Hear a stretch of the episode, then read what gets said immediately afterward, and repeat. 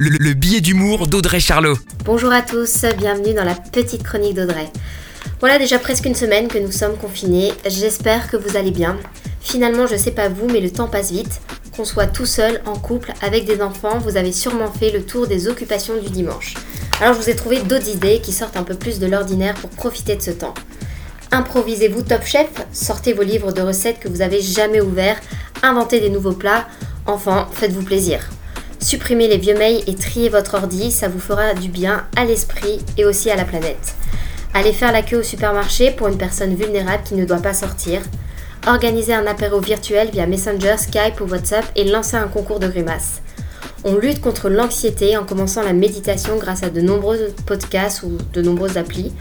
Partageons notre sens de la fête, chantons ou faisons de la musique à nos fenêtres.